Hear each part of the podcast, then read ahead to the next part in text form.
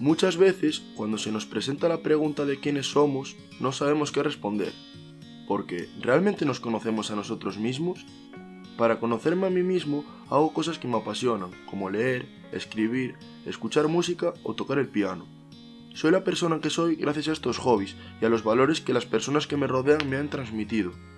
Por eso espero poder ofrecer mucho a esta profesión y hacer lo que me gusta.